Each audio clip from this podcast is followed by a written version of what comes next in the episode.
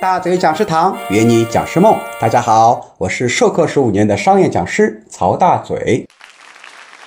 接下来我们分享一个干货课程，如何讲一个精彩的故事。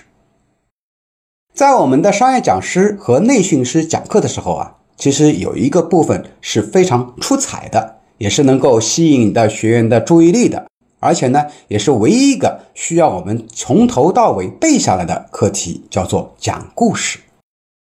你发现没有？当你在课堂里面说：“哎，接下来我给大家讲一个故事的时候，哎，学员的注意力啊就会被吸引到你的身上。那么，如何去讲一个精彩的故事呢？我们从三个方面去讲。第一个叫做切题，也就是说，你这个故事啊，必须要跟你讲课的内容相关。这个故事要么就是带出一个新的课题，要么去证明一个课题的成功或失败。也就是说，有一个正反面的故事啊。总之呢，要切题，跟题目相关，不能跑题。第二点叫抓住讲故事的四大要素，哪四要素啊？我们称之为叫四何：何人、何时、何地、何事。何人就是谁？何时呢？就是在什么时候？何地呢？就是在哪里？何事呢？就是发生了什么事情。你这个人的名字和时间和地点越准确越详细呢，这个故事啊真实性就越高，也就越容易让别人呢认可啊。那么讲故事的时候呢，也要抓住两个呃要点，一个是哎好奇心要把它勾出来，比如说你们知道这是为什么吗？他为什么会在这里出现吗？他为什么要这样说吗？啊，好奇心。第二个呢，就是这个故事讲完了以后啊。一定要回归主题啊，不能游离在主题之外。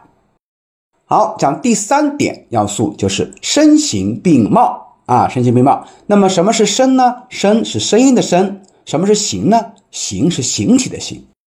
也就是说，我们的声音和我们的肢体语言啊，要一起去表现出来，包括我们的。哎，微表情咱们也得配合着讲啊。那么肢体语言上来，你的声音啊，讲故事的声音要抑扬顿挫，有高有低啊。那么这样的话呢，才能够吸引住我们台下观众的一个眼神。其实演讲演说啊，都是靠什么？靠讲故事来让这个演说变得很成功。所以学会讲一个故事是非常重要的。那么，当你在讲个故事之前啊，我们还得多多的选材，以及呢去练习啊，给自己先讲一遍啊，然后呢用视频把它录下来，然后反复去看，反复去我们去这个更新迭代，让这故事呢又切题又好听又有意思啊。那么越讲呢越熟练，课堂里面呢能够哎随时都能够把这个故事啊给分享出来。那么讲故事也是需要我们经常练习的啊，它是一个基本功。好了，关于如何讲故事呢？我们今天就分享到这里，我们下期节目再见。